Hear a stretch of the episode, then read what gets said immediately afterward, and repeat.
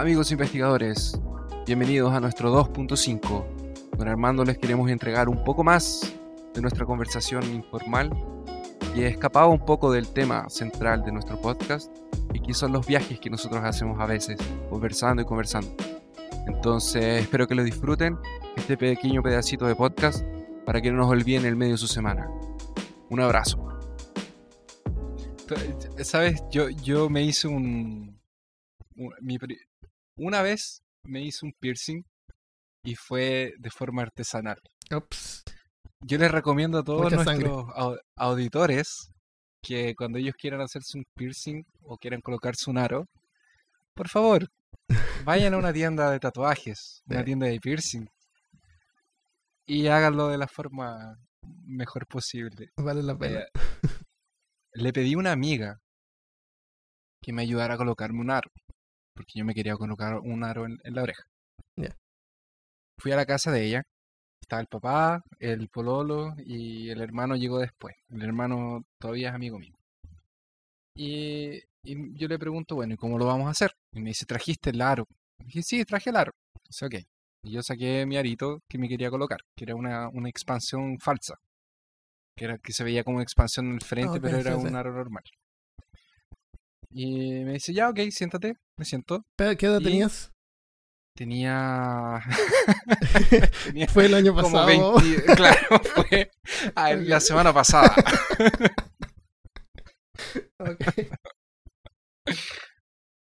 Me dijo, siéntate. Y dije, ok, me senté.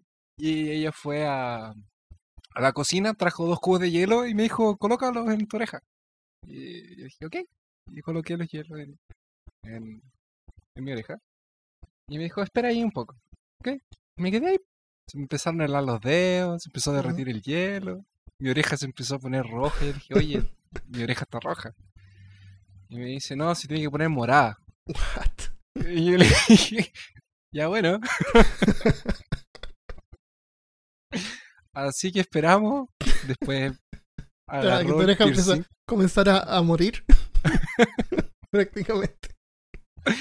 Y, y, ella me dice, no, eh, ok, sácate, saca, vamos a sacar los hielos, eh, botamos los hielos, agarró el, el piercing, mi aro, que el problema del aro es que no, no tenía punta, porque como era un, como era un, como era un expansor falso, era, se atornillaba la parte de atrás para que pareciera realmente un expansor.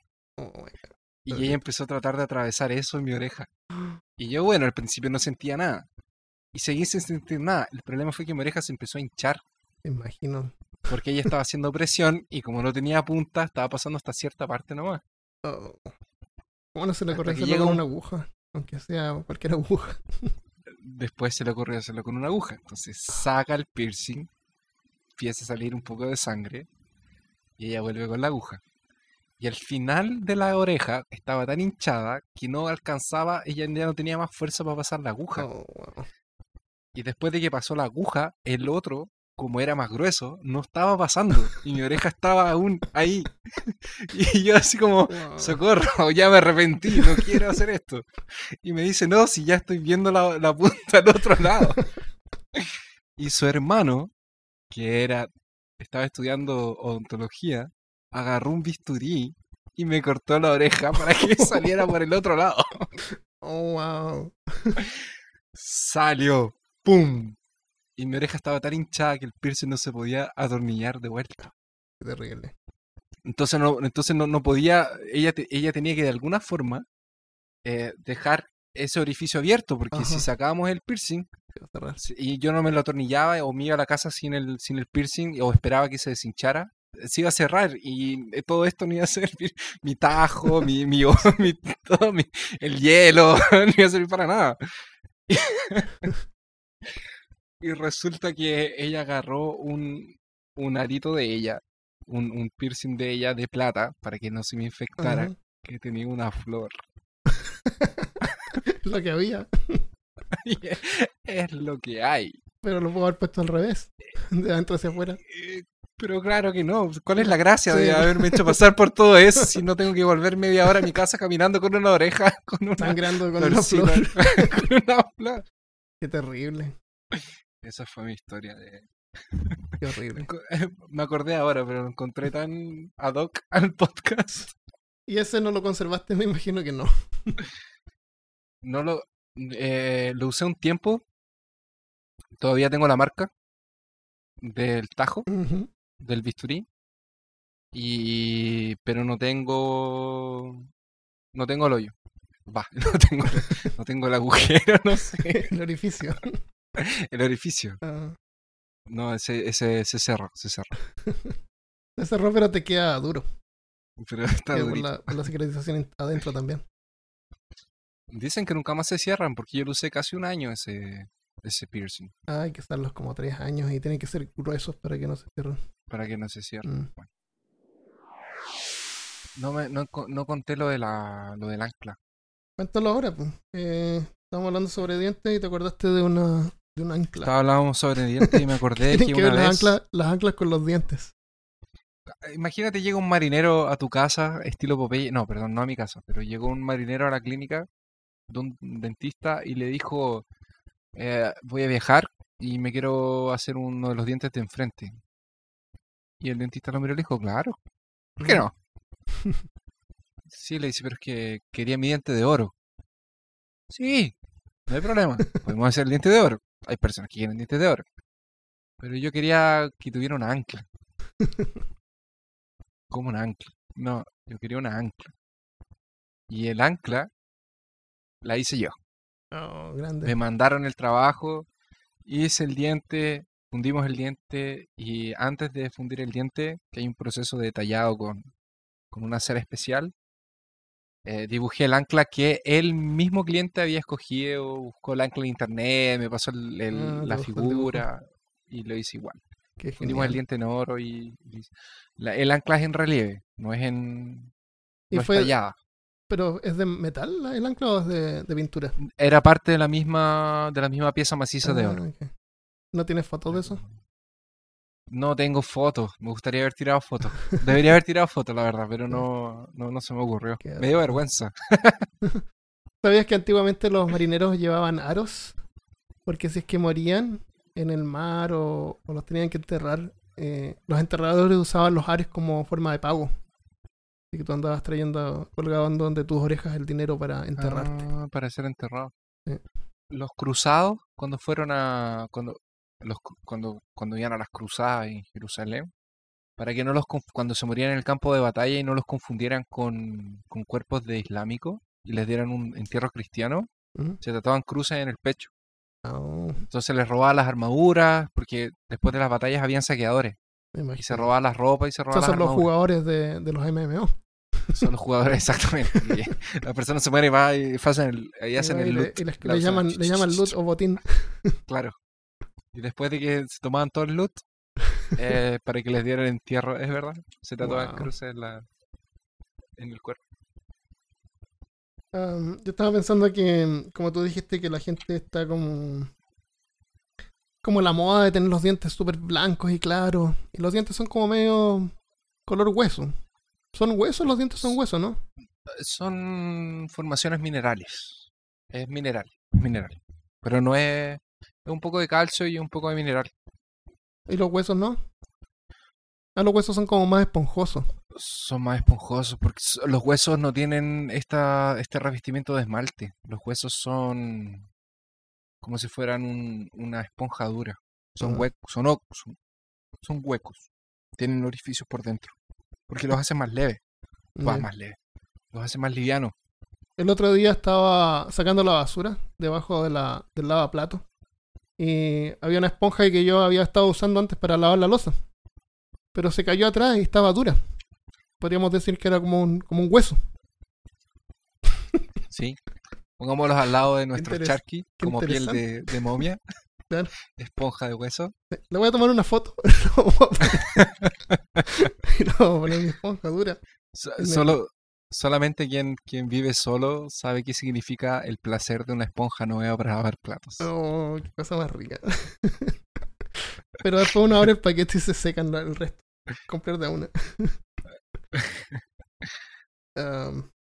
bueno, yo. Eh, supongo que soy culpable porque uso una pasta de dientes que blanquea los dientes. Y he notado resultados porque me, le dije a mi señora que también lo usara. Y en un par de meses, el otro día le fui a tomar una foto. Y así random. Y miro la foto y me doy cuenta que tiene los dientes más blancos que antes. Así que funciona. No son perfectamente blancos ni tampoco esas, No, como luces perfectos. ultravioleta que se ponen. La, la- el pro- cuando tú te vas a blanquear los dientes, lo puedes hacer de dos formas. Uno, puedes usar esa pasta de dientes, que lo que la ver, lo que realmente tiene esa pasta de dientes, o esa crema de dientes, no sé cómo se dice en, otros lugares, no sé, Chile, Crema es como dental. crema dental. Eh, lo que la verdad tiene son abrasivos. Entonces lo que tú haces es ir desgastando la superficie de tu diente y vas mostrando, le vas sacando el esmalte, porque el diente tiene dentina, que es una formación eh, que es descalcífica, y adentro de eso tiene la pulpa, que es lo que duele cuando tienes la carie, porque eso es lo que tiene la conexión nerviosa con el, con el hueso y con tu sistema nervioso, y arriba de eso tiene algo que se llama esmalte. Y ese esmalte es el que protege el diente y es el diente duro, y eso es mineral. ¿Y eso se regenera? es... No, no se regenera. Los dientes no Oh. se regeneran. Entonces cuando tú vas, cuando tú tomas mucho café, fumas o no te lavas los dientes, los dientes se van poniendo amarillos porque eso se va poniendo amarillo porque el mineral se va poniendo amarillo. Y esos, eh, esas cremas dentales, esos, esas pastas de dientes, lo que hacen es, es un abrasivo. Ya, como que te vas quita la, primer- pasando la capa de la capa que está La- teñida. Exacto. Y por Mm. eso va mostrando más tu, O sea, si sigo tomando café, va a haber un momento en que ya no voy a poder seguir quitando el esmalte y voy a llegar a la pulpa. Claro. Eventualmente. ¿Qué podría, ¿Cuál sería el peor caso? El peor caso sería que, que no, eh, eso tiene un límite. La gente se muere antes de llegar a la pulpa. La gente se muere antes. No me Ah, imagino que se muere antes. Ah, Cuando tú te vas a hacer un blanqueamiento, cuando tú vas a la- al, al dentista y dices quiero que mi diente esté más blanco, ujú. Tienes dos opciones. Haces una corona, que es desgastar todo tu diente y, y hacer una co- cosa 100% artificial, o puedes eh, hacerle un tratamiento de blanqueamiento, que lo que es es usar unas placas con también un abrasivo, que es un, Mm, como un ácido, más o menos. mm. Y, y eso de como unas luces que se ponen como una, una como una cosa que se pone que los ilumina como azul. Puro cuento. Eso, eso de ahí es cuando, eso es cuando tú, eso es una luz ultravioleta, o sea, perdón, es una pistola fluorescente o de luz fluorescente, una cosa así, que lo que te lo ponen cuando tú tienes una restauración que es con una resina que- es fotopolimerizable. Una resina fotopolimerizable es una resina que es blanda y que se coloca dura cuando tú le aplicas una luz ultravioleta. Ah, es como entonces una, una cubierta. Entonces, por ejemplo, tú tienes una carie y te sacan un pedacito del diente. Entonces, cuando te hacen al tiro ese, cuando te llenan al tiro ese espacio, lo hacen con una resina fotopolimerizable. Entonces, coloca la resina que es blandita y después te, te colocan esa pistola de luz. Cre- Creo que es luz fluorescente. Y eso hace que la resina quede dura. Bueno, si alguien no tiene el dinero para comprar esta resina fotomovilizante, eh, fotomotorizable, y se quiere tomar una foto con su teléfono, lo único que tiene que hacer es, después de tomar la foto, va al teléfono y puede cambiar la temperatura del color. Todos los teléfonos tienen opciones para eso. Y si le pone la temperatura del color un poquito más azul, el diente se va a poner de amarillo un poquito más blanco. Sin gastar dinero en estas resinas estas- foto en estas resinas. motorizables. Polimerizables.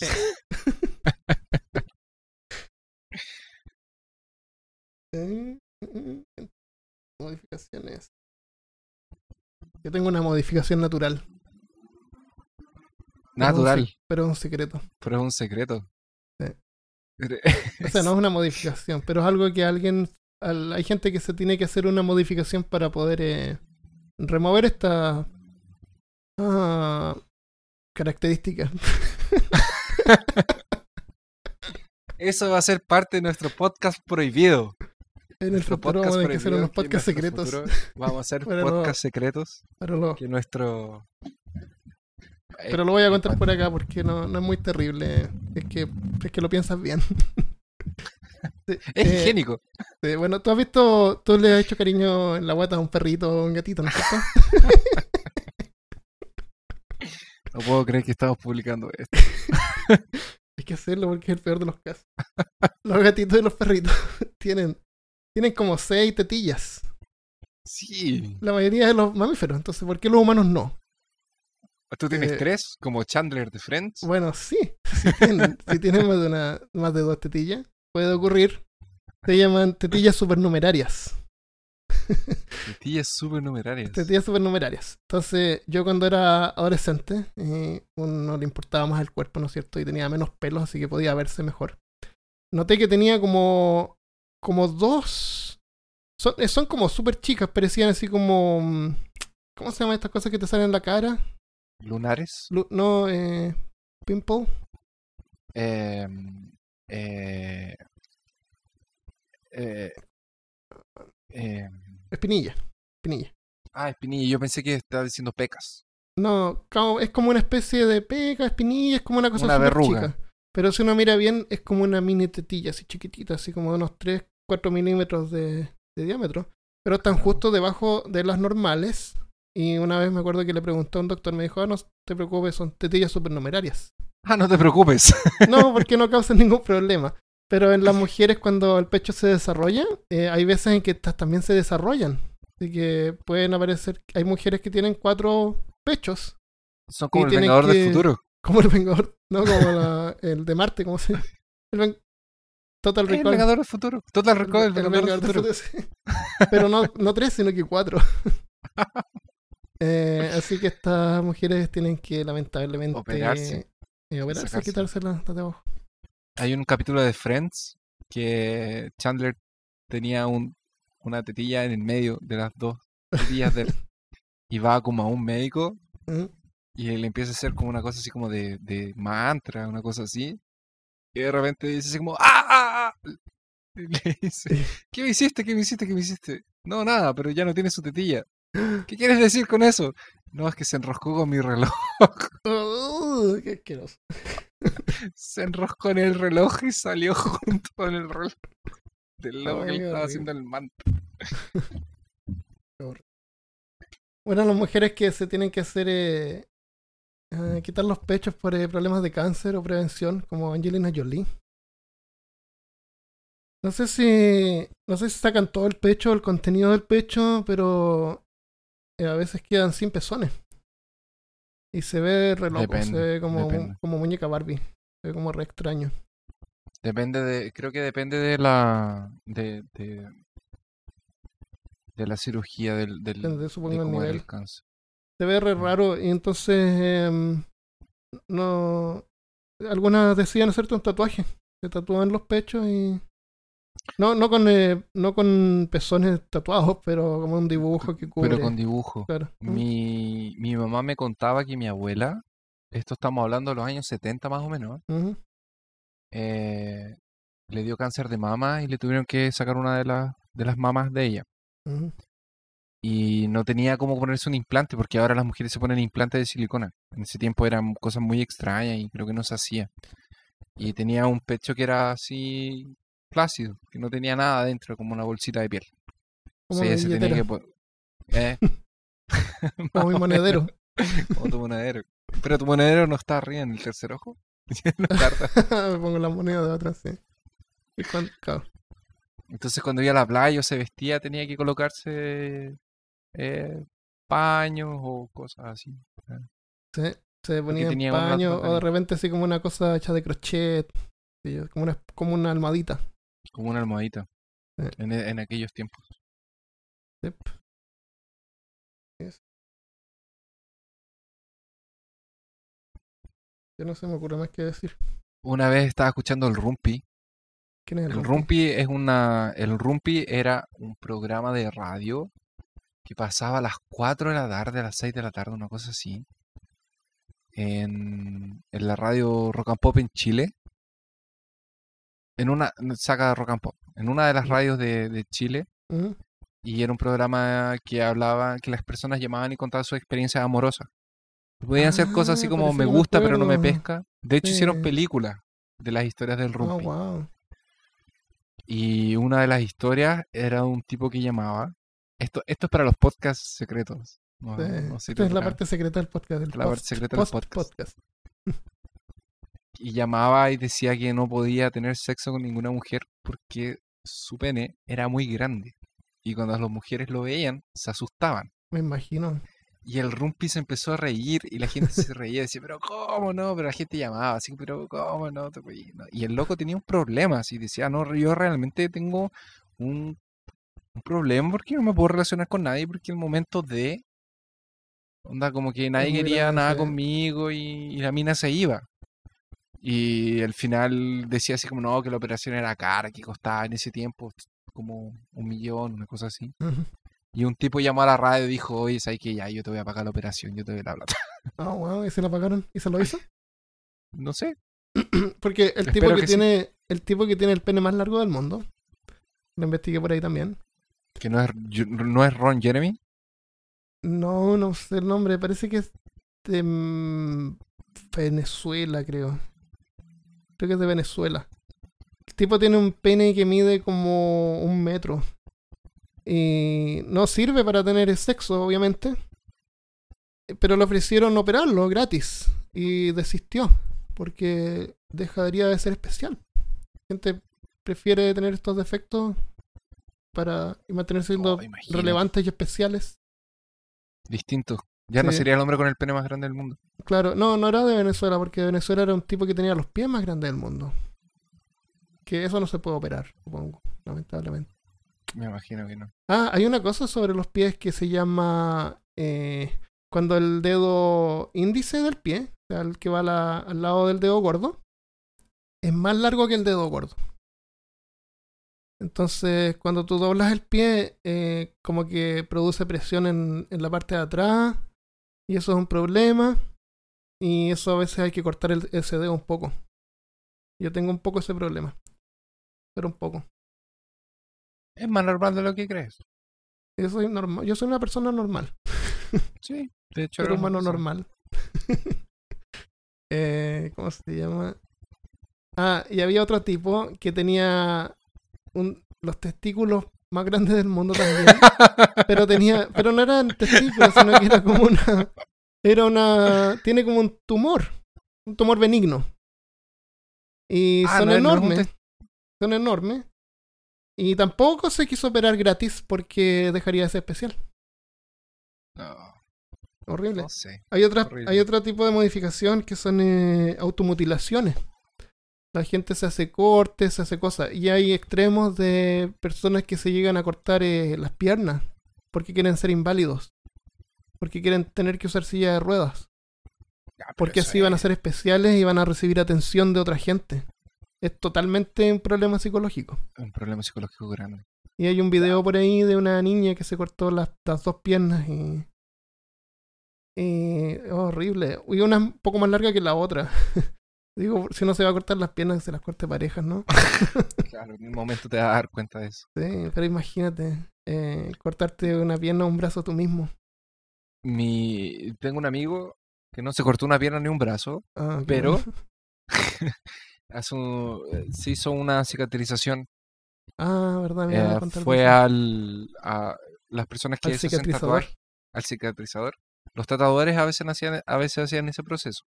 Y mi amigo agarró un dibujo de una carta del Señor de los Anillos, que era el signo de los orcos, y fue y se lo hizo en el brazo. Entonces me, me contaba que el proceso era básicamente, eh, se sacaba un pedazo de piel, que era a- con un bisturí, le cortaba un pedazo de piel, de la parte de, de encima de la piel, eso sangraba, y después se lo limpiaba con vinagre. Mm, Y como se lo limpiaba con vinagre, eh, la piel se hinchaba, y quedaba como si fuera una... un relieve. Queda una Un cicatriz. sobre queda una, cic- queda una cicatriz sobre relieve. Oh, wow. Solamente que eso le duró bien como un año. ¿Qué edad tenía se le deformó entero. Ah, se lo deformó. Se le deforma, se le deformó. Porque la Mm. piel va, va creciendo. Va creciendo, él sí. va- va- va- Es un órgano. es un órgano. Entonces no, yo no, no sé si hay que ir retocándoselo, si hay que ir cortando. no- En, la, en las tribus estas, en, en África, en la, estas lo hacen con quemaduras, pero son como patrones súper sencillos. Sí, son líneas. puntitos, líneas. líneas, entonces eso, claro, no sé. Ya es deforme de partida, que no es muy, Bueno, muy preciso. Como nuestro amigo Otzi, que se hacía Claro. líneas. Ah, ah, yo tenía una cosa anotada, pero parece que se me perdió. Cosas que no hay que buscar en internet. Cosas que no. Nueva sección del podcast. Sí, una nueva sección del podcast. busquen. Buscando, eh, investigando algo, encontré algo que era Que no quería encontrar. que no quería encontrar. Pero ahora no me acuerdo el nombre. Ah, voy a cortar. Ah, sí, acá lo tengo. Es una formación excesiva del tejido eh, cicatricial. En un sitio de un corte, así como tú dices que se deforma. Eso se llama, eh, pero no lo busques en internet, se llama queloides. En inglés se llama keloid y se escribe K Ah, sí. K-E-L-O-I-D de dedo S de Samuel. No lo busques en internet. No lo vamos, no vamos a dejar link y tampoco les vamos a avisar cómo se No. escribe. No, ah, bueno. No. O sea, para que sepan cómo se llama, pero. Claro. Claro, cosas que Armando, no hay que tenemos dos horas y 15 minutos de podcast. ¿Y quién tiene que editar esto? Eh, yo no, no tengo ninguna modificación corporal que me permita modificar dos. Voy a tener que modificar este podcast para que quede más corto. No, pero la parte esta extra la vamos a dejar en, eh, así tal cual. Todo esto Yo no vi cual. la, no vi la hora cuando, o sea, no vi el tiempo de podcast cuando, cuando empezamos a grabar esta parte. No, pero voy a tener que escuchar todo, porque cuando lo voy editando hay que escucharlo completo. eh, para poder entregar la mejor eh, calidad posible a los oyentes. Así que espero Claro que que quienes estén escuchando se hayan entretenido un rato o un par de horas. si es que van manejando, tienen una, un viaje del trabajo a la casa medio largo. La casa, uno de ida y Sí. vuelta cuando hay tráfico. vamos, vamos a hacer todo lo posible para entregar un episodio semanal. ¿Vamos a decir de qué se trata el siguiente episodio o lo dejamos de sorpresa?